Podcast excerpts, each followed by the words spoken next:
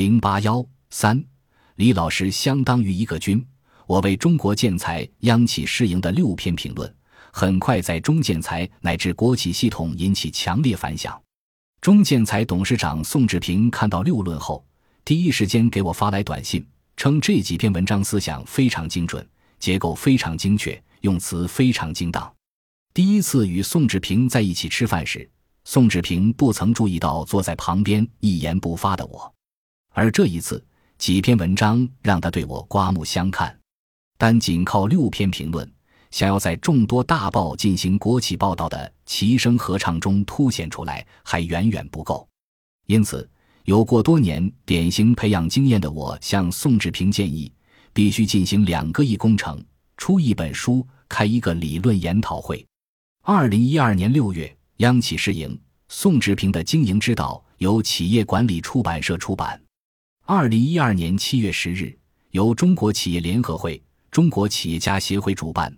企业管理出版社承办的央企试营成长模式座谈暨新书发布会在京举行，人民日报、新华社、经济日报等首都新闻界、经济界的诸多大腕们齐聚一堂。发言行将结束时，宋志平以简短的几句话感谢了几位多年来在新闻报道上给予帮助的一些新闻界朋友。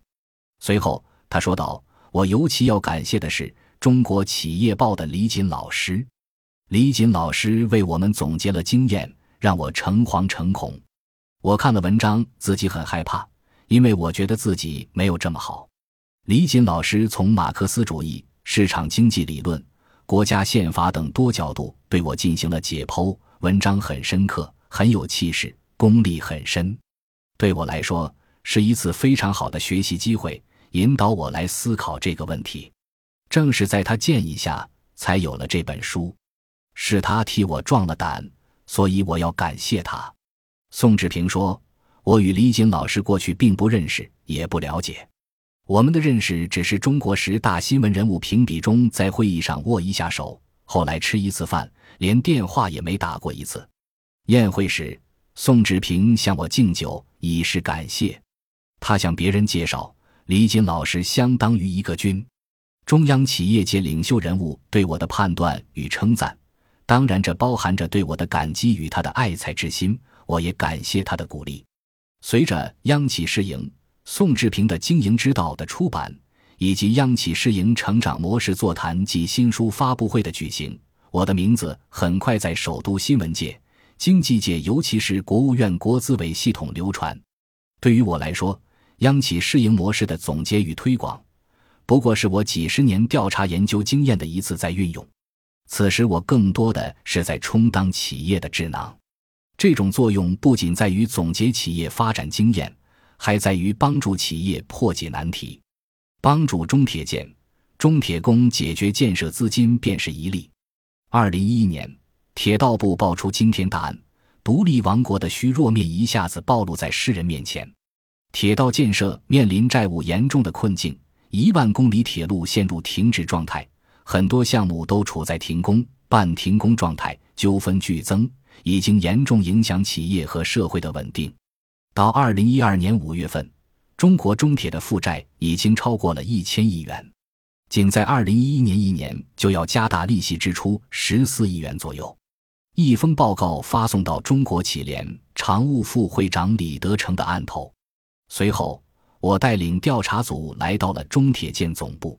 中国中铁财务部部长杨良、中国中铁经营管理部副部长李夏初、中国铁建经营开发部副部长王旭勇，还有多位铁建企业的知情人士与我直陈企业面临的困境。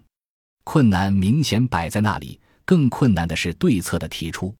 中铁工、中铁建等部门反反复复地强调自己的困难，强调借债要还的道理。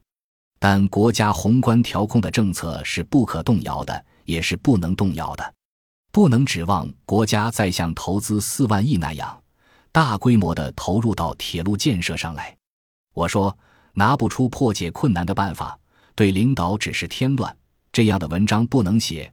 我们要为中央领导想出办法来，大家一条条提解决的办法，一次次地推翻重来。